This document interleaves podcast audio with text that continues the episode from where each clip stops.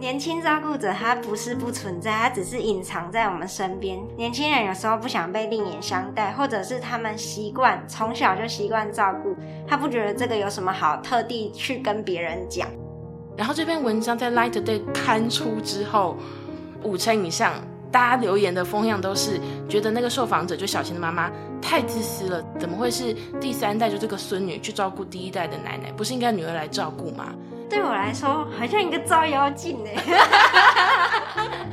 因为就看到说社会就是觉得说成年女性理所当然要去成为一个照顾者，不符合这样的期待，你就好像妖魔鬼怪一样被攻击。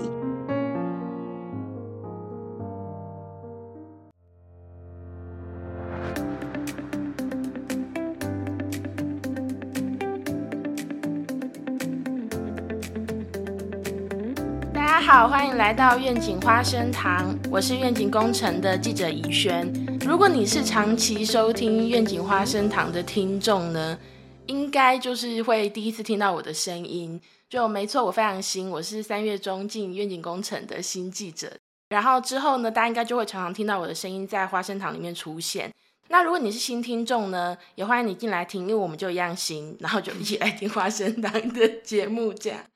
对，好，那接下来就是正式开始我们今天的节目。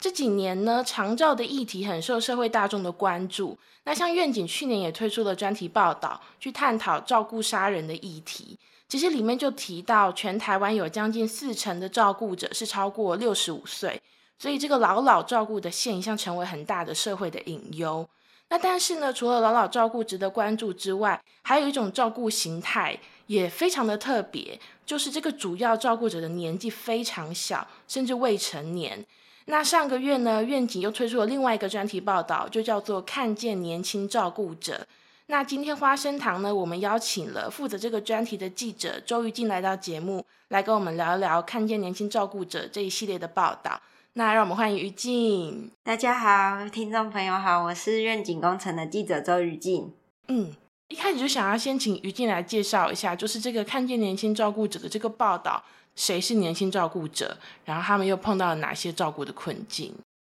是所谓年轻照顾者，指的就是他们可能还没毕业，还是在学生，或者呢，有一群人他们是刚毕业，可能大学毕业刚出社会，然后就遇到这个长照的议题。必须要在家里照顾重病或是失能的亲人，但是呢，这群年轻人、年轻照顾者，他们不一定是唯一一个照顾者，有时候也只是协助的角色。但不论他们是主要的照顾者或是协助者，其实这个照顾的议题都会对他们的生涯阶段呢产生很大的冲击。比方说，如果是一个学生好了，最明显的问题就是我们采访到一些国中生，他都还在义务教育的阶段。那国中生他很明显就是年级已经比较高了嘛，那个课程的难度比较难，所以当他们错过了课程，可能就会很难跟上整个学习的进度。所以对一个孩子来说，如果他因为长照错过了学习，错过了这个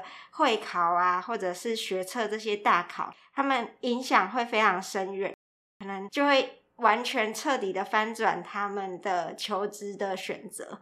哦，你刚刚说如果因为长照然后错过学习的话，就有很大的影响嘛？然后我想到我以前不知道于静是不是，就是我以前我也没有什么长照压力，不需要照顾谁的时候。我光是要跟上课业就已经很累了。对。然后如果突然我还需要照顾家里的人，然后我根本就是完全跟不上，就多了一件别的事要做，这样。对他们等于是经历的同才很难想象的一个生活的状况，因为其他同才可能就是专注的把书念好，就已经花光所有的力气。然后可能假日的时间，他们还可以稍微去外面跟朋友玩呐。但是这一群年轻照顾者，他们除了平日不能好好念书之外，他们假日的时间也都要待在家里，不然他们可能会有罪疚感，觉得说我怎么把我的亲人放在家里，然后自己去玩。那目前台湾政府啊，还没有针对年轻照顾者拟定一套对策，专门的协助方案。所以我们官方也没有做出一个关于年轻照顾者是哪些人呢？他的明确定义是什么？这个目前都是没有的。嗯，不过因为于静，你刚刚也有提到说，目前官方还没有明确的定义嘛，然后台湾政府也没有什么对策，都还没有很深刻的关注到这个问题。我觉得蛮好奇，说那你自己呢？作为记者，因为你也是知道台写嘛，你怎么关注到年轻照顾者这个议题？这个就要回到我们愿景去年五月推出的照顾杀人的专题报道。当时我们就有发现说，杀害失能亲人的照顾者，他们常常是家里最负责任的人。所谓最负责任，就是说他可能二十四小时都不休息，就是呃守在病床边，一直去照顾他的亲人，看他的亲人有什么样的需要。然后这一群人呢，这一群不休息的照顾者，他们常就是会被社会称作所谓的孝子跟孝女。所以当时我们在做照顾杀人的时候，就注意到这个现象，也想要去借此检讨所谓全国孝行奖。全国孝行奖是内政部主办的一个奖项。表扬说，一群人他们可能就是不眠不休的照顾他的爸爸妈妈、祖父祖母，但是我们会认为，就是从照顾杀人这个角度来看，不应该再继续鼓励家庭照顾者燃烧自己的生命去照亮别人，或者是为了尽孝扛下所有的照顾工作。所以，当我们想要去检讨这个全国孝行奖的制度政策的时候呢，我们就收集很多相关资料。然后那时候有一个对我来说比较意外的发现，就是很多得奖者竟然是十五岁以下的在学生，还在义务教育阶段的学生。他们最重要的不是全心投入学习吗？为什么在得奖事迹里面写到说他们必须要半工半读啊？或者有的人是一对多的照顾，他可能一个人要照顾生病的阿妈，还要照顾很幼小的弟妹。所以我们就认为说，哎，你颁全国孝行奖给这样子的孩子，好像就只是在说，哦，你好棒，你好乖，好孝顺，然后就没有事了。可是事实上，我们应该要去检讨的是，我们的长照资源为什么没有办法让这些还在学的学生安心念书？所以这个是一个必须关注的社会问题，它不是你去颁一个奖给他就没事了。尤其是我们看到这个校行奖每一年的资料里面都有这样子年轻的个案。所以就是让我们觉得说，必须要好好的探讨这个年轻照顾者是怎么样出现的，然后我们要给予他们什么样的协助。嗯，有点像是在做前一个题目的时候，突然发现这个很值得聊，然后必须要单拉出来再写一个像今天这样子的报道。对，就是像我们在做照顾杀人的时候，就有一个叫做“看见照顾杀人”，就是先了解为什么。这个最孝顺啊、最尽责的一群人会去杀人，然后这一次我们是写看见年轻照顾者，就是我们不断想要去发现说这个照顾者他的各种形态，然后需要的支持是什么。嗯，像你刚刚提到那个全国孝行奖，就颁这个奖，其实本身就蛮荒谬的这件事情。我自己在看到这一段叙述的时候，还蛮被冲击到哎，因为我自认为我是那种就不会觉得孝顺是最棒的那样子的人。可是我那时候看到才发现说，哎，对啊，如果你得这个奖，好像感觉就是你的境遇要越悲惨，或者是说你的支持必须越少，才可以彰显出孝顺的珍贵。哎，如果我是选就是谁得奖的那个评审。我能不能想到说，哎，难道不是国家的问题吗？怎么会让小孩来照顾呢？我我能够想到这么犀利的这个切点吗？好像也不行。我可能就会觉得说，哎呀，他真的太辛苦了，那我要颁奖给他。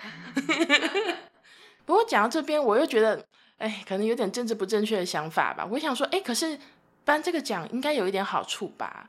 如果有很多奖金的话，是不是也对这些照顾者蛮好的？这个奖金呢，其实是一次性的。就是说，你不可以重复请领，不可以重复得到这个奖。这个奖金呢，如果说你今天是中低收入户的话，他会给你八万块；如果你今天没有中低收入资格的话，就是五万块。五万到八万，你们觉得对于这个家庭当然是不如小补嘛？可是哦，长照的家庭，他今天如果要请一个全日型的看护，他一个月可能就是要花到四到五万。那如果再加上一些尿布的费用啊，然后或者是药品看诊的支出，其实就是这个奖金也只能让一个孩子认真的、专心的上学一个月而已。哇，那所以真的是我们前面讲的，就是政府说好棒棒，然后他就走了，哎，对，就完全没有其他针对年轻照顾者的辅助措施。嗯嗯嗯。接下来我就想要来问一下，就是于静在采访过程中，你看到哪些年轻照顾者的故事？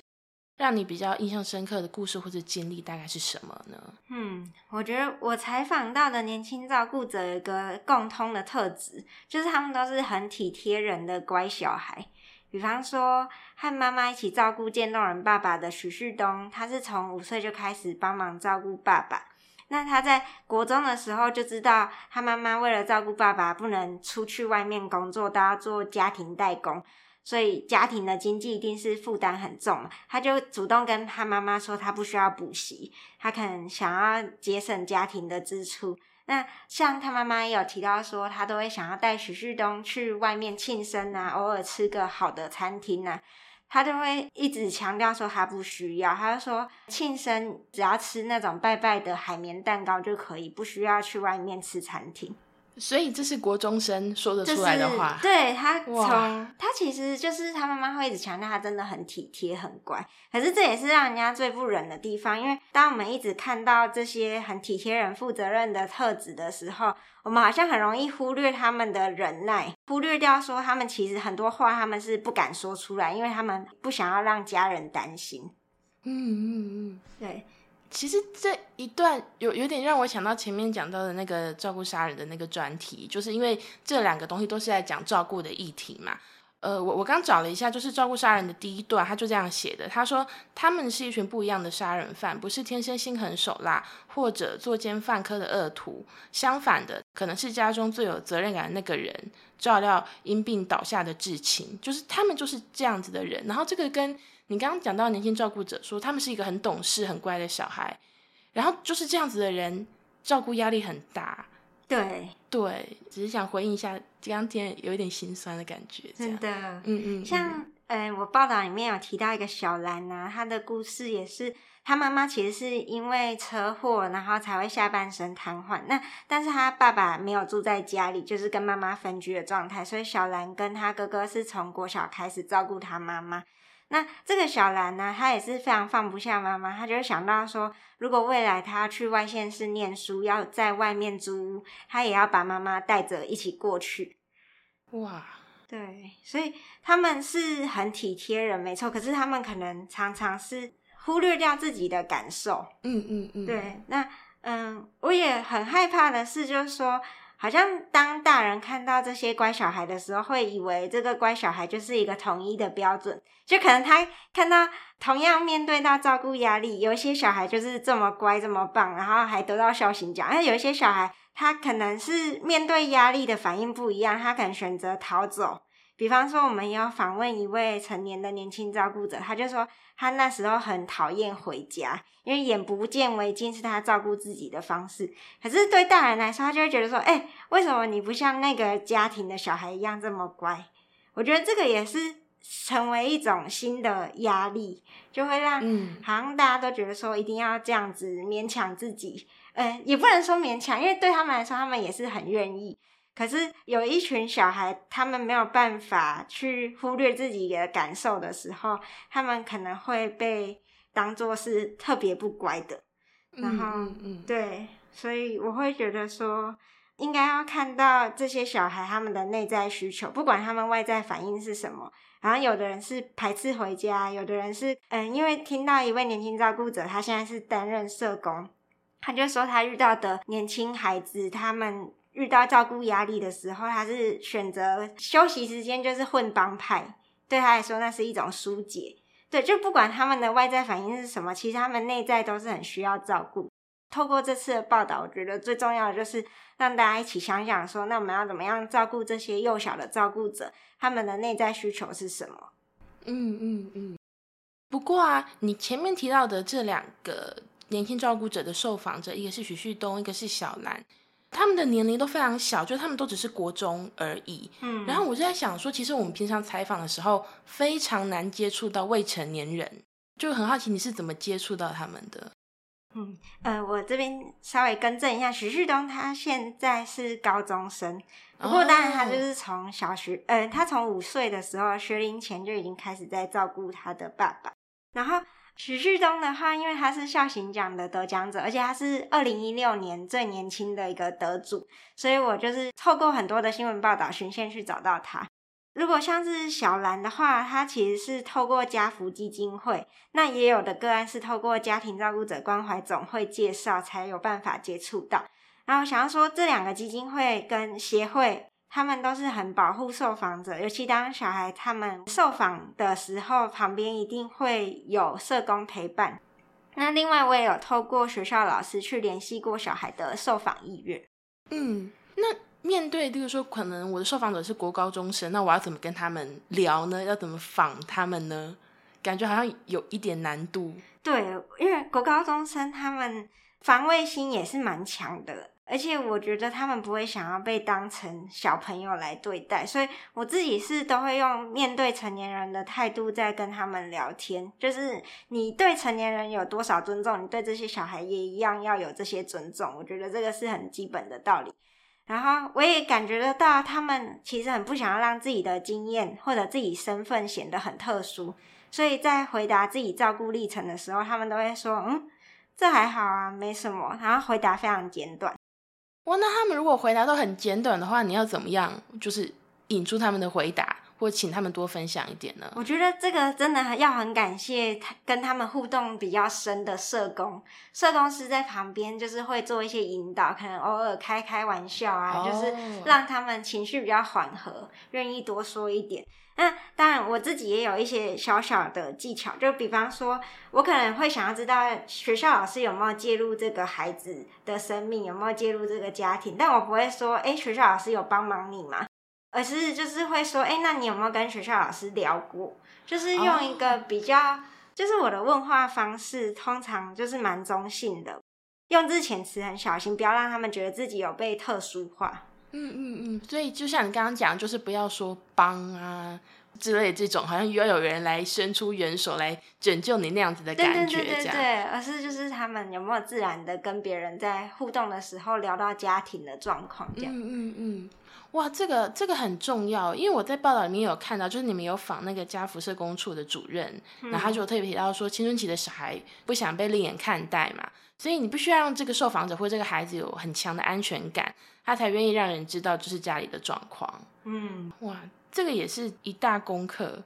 我想到我还可以再补充，就是我发现其实小孩子他们如果知道我跟小孩跟社工在聊的时候，他们很愿意分享。可是当他的家人，比方说他妈妈在旁边分享关于这个小孩的事情的时候，那个小孩的脸会非常臭。这个就是我也可以回想到自己童年的经验，我也很不喜欢家人在跟别人讲我的事情。然后，尤其是其实家人都会觉得他很了解你，所以他会用一个非常主观的 方式去叙述。但这个对小孩来说其实是很敏感、不舒服。嗯嗯嗯，对。所以你的意思是说，例如说他在受访的时候，他的他的妈妈或者他其他的家人坐在那边，他反而就很僵硬吗？非常僵硬，而且他会他就会表现出他很不认同的样子，对于妈妈的叙述。嗯嗯嗯。那如果碰到这样的状况，你们就是会，例如说，我们私下再聊。我当下就是听完妈妈的说法之后，我通常就是会转过去问她说：“诶，那你觉得呢？”哦，不晓得你你有没有什么想要补充的啊？但是他其实看个性，有些小孩他当下就是已经不想讲。嗯嗯，对，那就可能在嗯后续可能妈妈在跟别人聊天的时候，我在私底下再去问问小孩子的状态。就是关心一下他的心情，这样。哦，这个很重要，因为就像你讲的，我就想象我可能以前也不一定要青春期哦，其实说明到现在都还是。就是我坐在那边，然后可能我的家人也坐在那边，然后他们在向第三方的人说我的事情的时候，我就觉得说，我人明明就在这里，怎么会被讲成这个样子？不管讲好还坏的，就是一个不一样的我这样。对对对然后我在那边处境很尴尬，嗯，对，然后有时候心情就会不好这样。嗯，这个真的也是有没有把小孩当做一个独立的个体在对待？对。那因为报道里面其实就提到说，就是这一系列报道下来，是希望可以协助年轻照顾者放下一些沉重的照顾负担，把他们的童年拿回来嘛。所以，如果我们要解决这个年轻照顾者的问题，呃，实际的解方有哪些呢？就是到底要怎么处理这些东西呢？嗯嗯嗯，最实际的，除了就是帮这个家庭转介长照二点零的资源之外。报道里面有提到说，澳洲有提供每一年都有提供奖助学金。我觉得这个除了是减轻家庭的经济负担之外，也是一个很明确的讯息，就是说，今天你虽然是照顾者，可是我们还是支持你、鼓励你继续念书。你不是未来就只有做长照这个选项而已。嗯，对。第二的话，我觉得孩子身边的亲友啊、师长都很需要去提供一些陪伴，或者就是像澳洲，他们也是会转介专业的智商师去陪伴孩子。原因就是这些孩子这么小，他们相依为命的家人如果随时可能离开他，他真的不知道要怎么疏解这个情绪的压力。就像我们报道里面的阿泰，他就是只能咬自己的指甲，咬了烂烂的，然后咬破自己的衣服，就是不知道说自己这个很悲伤的感受要怎么样跟人求助，因为他真的太小了，他甚至连要怎么辨识这个情绪是什么都不知道。对，那还有另外一种陪伴呢，就是陪伴这些小朋友去思考医疗决定，就像是我在报道里面也有提到的，澳洲的家庭照顾者关怀总会，他们会去提供一个叫做独立倡导员的角色，这个是由澳洲家总的志工去担任的。他就会陪伴这些小孩去，嗯，面对说医院的一些可能医嘱啊，因为毕竟小孩子的社会经验很少，他们可能听不懂大人的语言，那他们就很容易在这个资讯不对等的状况下做出一些决定，所以这个都是很需要大人陪伴的。那像刚刚我有提到小兰，她曾经是想要带家人外宿上大学，可是这个小兰她并没有外宿跟上大学的经验，到底？她做出这个决定之后，后面会遇到什么样的挑战？他有没有想清楚？这个很需要有更多经验的人去跟他讨论，陪伴他思考，他才能做出不后悔的决定。所以我觉得这个心理的陪伴是非常重要。嗯嗯嗯，对。那再来就是，我也很想要透过这个报道去强调说，其实照顾是有很多种面向。好像很多读者看完这个报道，都会觉得说：“哎，你今天就是要这些小孩完全不碰长照，完全不管他的家人嘛？”事实上也不是，除了亲手照顾之外，还有很多种照顾的方式。比方说，对于家人的身心状况的关心啊，可能这是口头上的。或者是说他能不能去帮忙家人找到一个适合的专业协助，这也是一种照顾。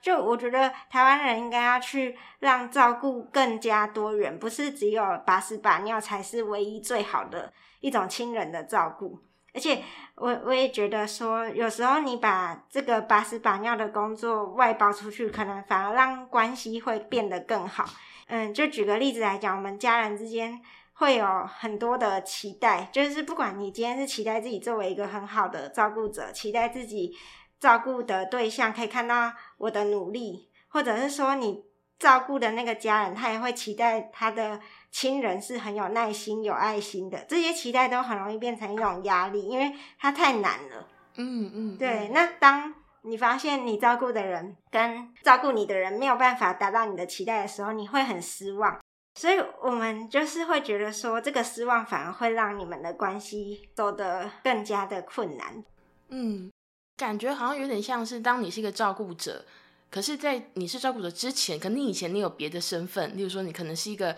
好的女儿啊，或好的父亲、母亲之类的，就是你你对这个角色的期待，跟你对照顾的期待会混在一起，对，然后就会变成我很难说那什么东西，就是一团东西，对对对对，然后你就很容易，除了可能照顾的好不好，你舒不舒服之外，你还会有很多情感上的期待。或是可能照顾者会觉得我被勒索之类的，对，然后就会这一坨东西，我就有点互相折磨的感觉。对，就是最后想要提到这个，也是因为我们注意到，当我们用孝道绑架、孝道枷锁，或者是说年轻人很很习惯使用情绪勒索这样子的词汇的时候，其实很多的长辈他们看到会很反弹、很生气，就觉得说，呃，所以你今天就是说我们。不应该得到亲人的照顾吗？哦，好像他们很担心自己从此就没有人照顾了。嗯嗯。但是事实上，我们希望的是照顾不要让家庭的关系变质。好像自从接了这个照顾亲人的工作之后，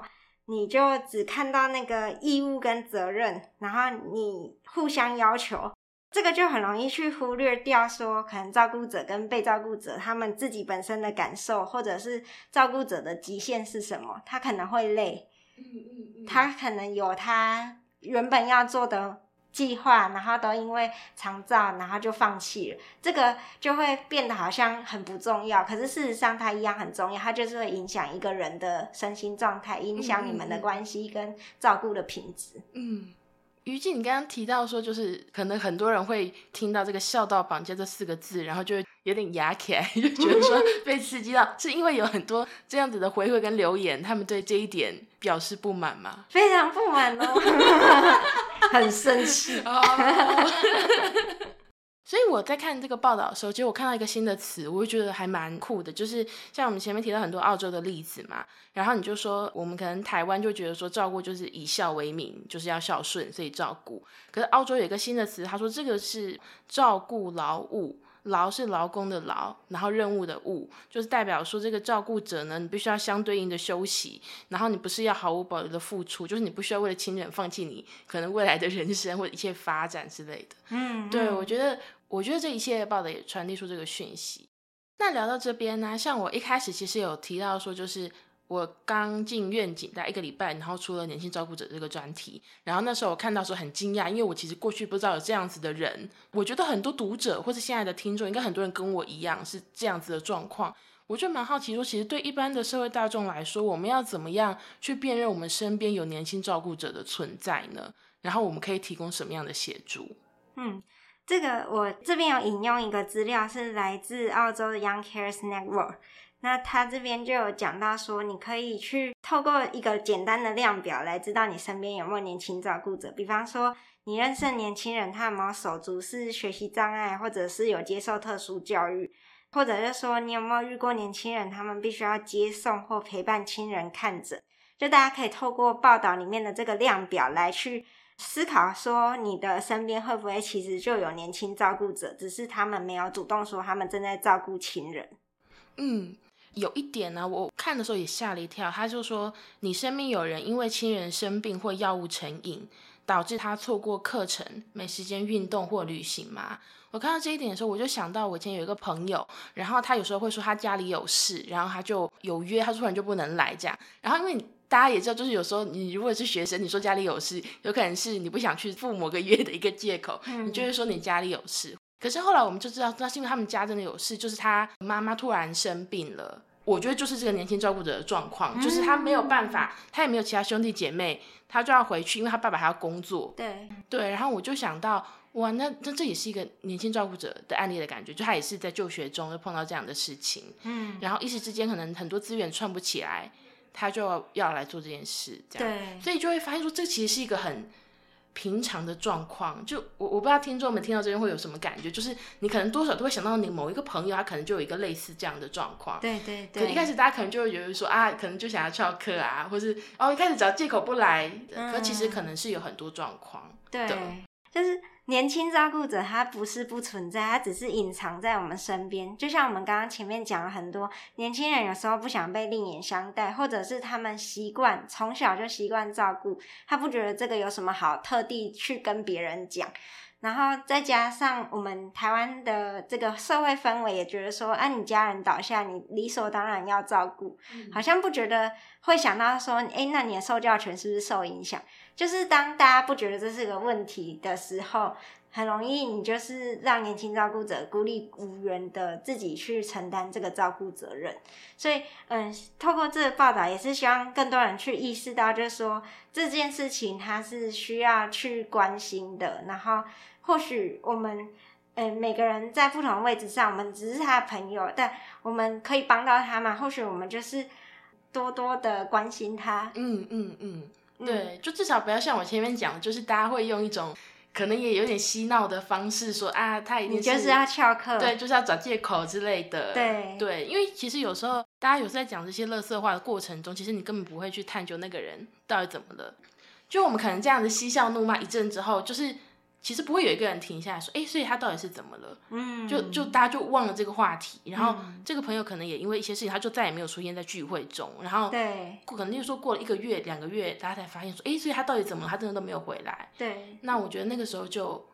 嗯，可能有一点，也不是有点晚啦，就是如果能够及早关心是更好。对啊，或者有一种状况就是，大家听到年轻人必须要请假照顾家人的时候，都会说啊，你妈妈嘞，你不是、哦，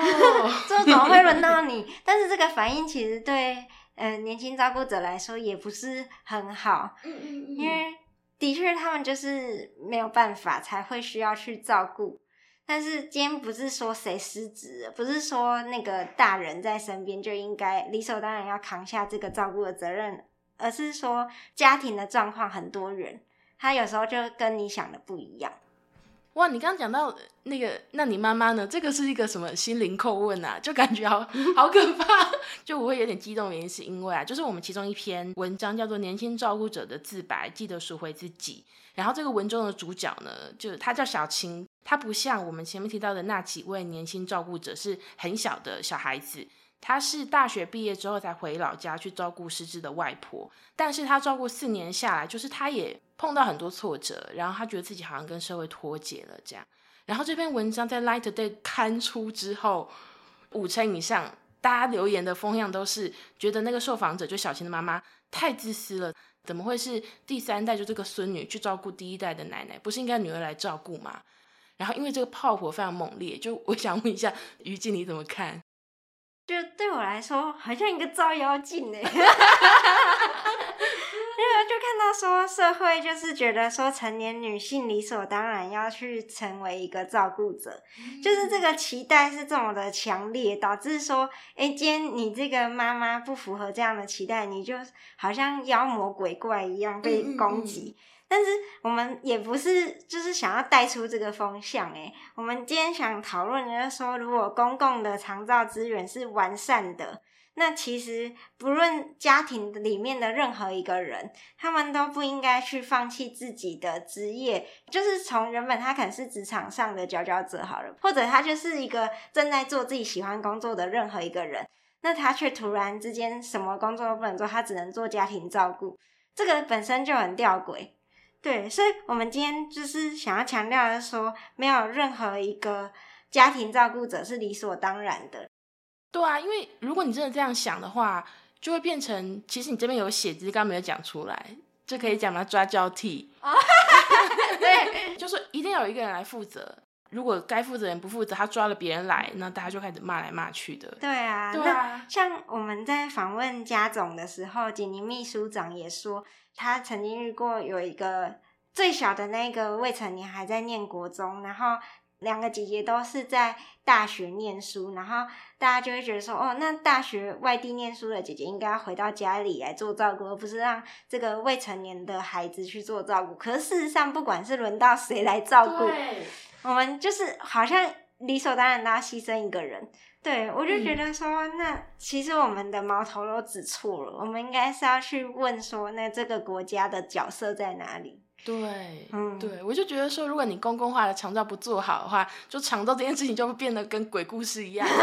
然后抓交替这样。对，对啊，好，那我们刚刚有点岔出去聊了，我我们再回到就是怎么辨识年轻照顾者的这个主题哦。就是我刚刚说，哎，一般大众怎么辨识年轻照顾者，怎么协助嘛？但我觉得有可能，就是我们现在听众呢，你在听这集节目的时候，突然想到，哎，我自己好像就是年轻照顾者，哎，那如果是这样的状况发生，那我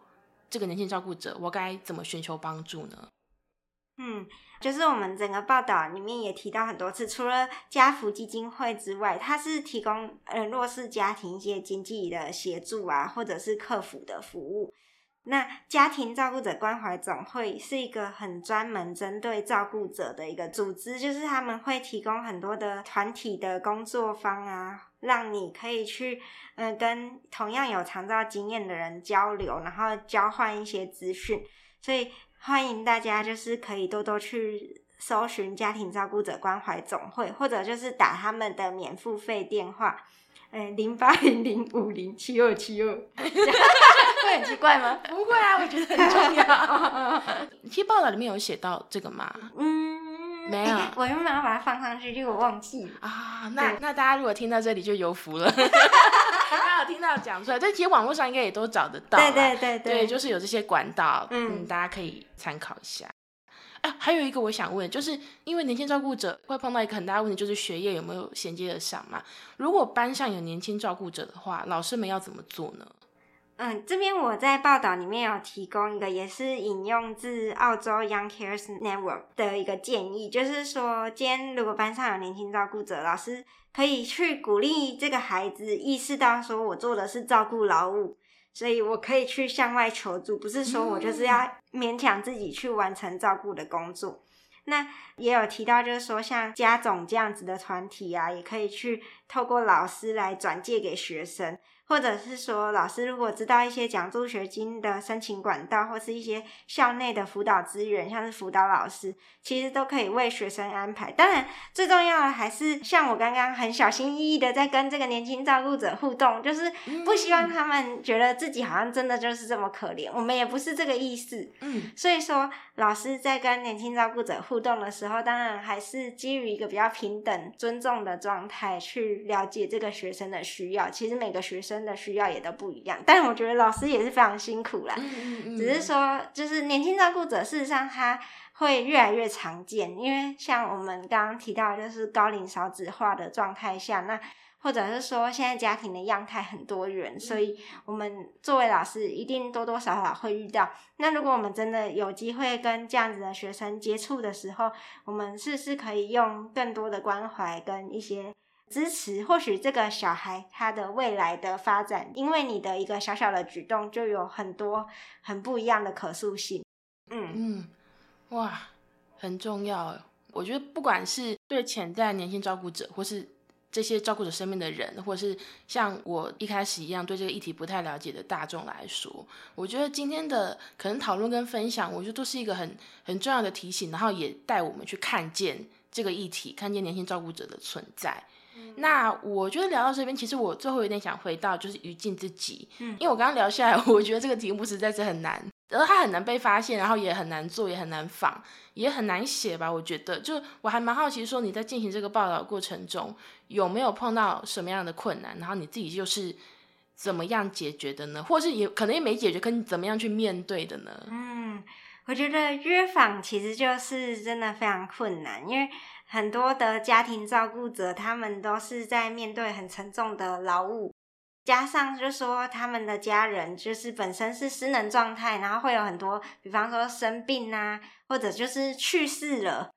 哦，这些重大的变故都会让他们很难去。接受这个采访，所以的确我在约访过程中就有很多的年轻照顾者是因为家人去世没有办法受访，或者就是说我们透过社工约访的时候，社工他也会评估这个家庭的状况，他就会觉得说，诶，现在让这个小孩受访。会不会对他有不良的影响，或者是说他即使答应了，会不会其实太过冲击？因为我们他不知道我们整个访谈怎么进行的嘛，嗯嗯，所以社工基于保护的角度，也不愿意介绍个案接受采访，所以这个都是约访上的确还蛮困难，所以我也是拖了非常的，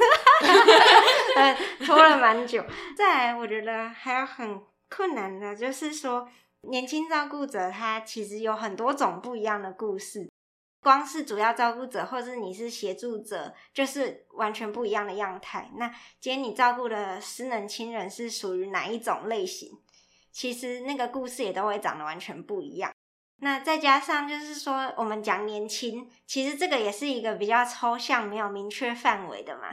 如果他是一个大学毕业生，他遇到的挑战，跟他是一个国中国小生遇到的挑战是完全不一样的。这个变化非常多元。所以做这个报道最重要的就是抓住这个核心，就是我们的战场到底在哪里。然后今天我选择的就是说，我们针对国中小义务教育的学生，他们在做长照的时候会面临的挑战为一个出发点，因为义务教育就是代表，就是说这个就是他们基本的受教权，我们必须看到这个受教权是怎么因为这个长期照顾被冲击。然后就是特别又在四月四号儿童节这一天，我们想要提醒大家说，这个受教权啊、游戏权啊、社交权都是儿童很重要的权利。如果我们只是颁一个孝行奖说你好棒，然后 去忽略掉他们这些基本的权益的时候，那就是一个问题。嗯嗯。所以我们最后是设定这样子的战场，然后也希望说。很明确的就是在义务教育阶段的学生，他们需要的是教育部跟学校的关心跟支持。我们有引用了国外的一些政策，比方说日本，像日本就是厚生劳动省，他们本身是负责这个长照业务的嘛，所以厚生劳动省他就跟文部科学省，也就是日本的教育部联手。去成立一个工作小组，就是专门说一起跨部门的解决年轻照顾者的问题，或者就是直接透过学校，比方说地方政府就会鼓励学校去主动的发掘年轻照顾者做转介，转介的资源就是包括长照啊，或是家事服务员，就让这些年轻照顾者他们不用花那么多的时间做照顾，或者是嗯一些家事，嗯嗯。哦，我觉得这个 我就是一个蛮值得参考的政策，因为我其实最近也很关注一些长照的资源，然后我就发现说，你就算是一个成年人，你要了解这繁杂的资源整合就非常难了。然后如果你又是未成年的小孩，其实你最常碰到的政府的资源可能就是教育了。如果他们能够结合转接，那是最好。没错，没错。其实小孩真的最长时间就是在学校里面那。如果老师们对于这个长照有基本的认识，对于年轻照顾者的处境都会有很好的帮助改变。嗯嗯嗯。如果听众还没有看过，就是看见年轻照顾者这个系列的专题报道的话，就是我都会把报道连接放在节目的文案上，就大家都可以去看这些延伸阅读。嗯，那毕竟我们大概就聊到这边，你有要补充什么？没有没有没有。因为我其实，我们今天其实聊蛮久的，就我觉得这集很棒啦。就是我虽然已经看过报道，我在重听于静分享，我还是就是有很多的收获。对，那各位听众呢，如果你对今天的节目有什么样的想法，或者是你对报道有什么样的回馈想要跟我们说呢？欢迎你可以到愿景工程基金会的 IG，或者是愿景花生堂的各大收听平台留言给我们。我们今天的节目大家就到这边，呃，非常谢谢于静今天来到我们节目。谢谢大家，谢谢听众朋友的收听。没错，那我们就下次见喽，大家拜拜。大家拜拜，拜拜。谢谢大家收听愿景花生堂，这是由愿景工程基金会制作的 Podcast 频道。我们是一个报道公共议题，也举办实体活动进行倡议的非营利媒体。如果你喜欢我们的节目，欢迎订阅、分享、留言。也欢迎小额捐款支持我们，继续为重要的议题发声。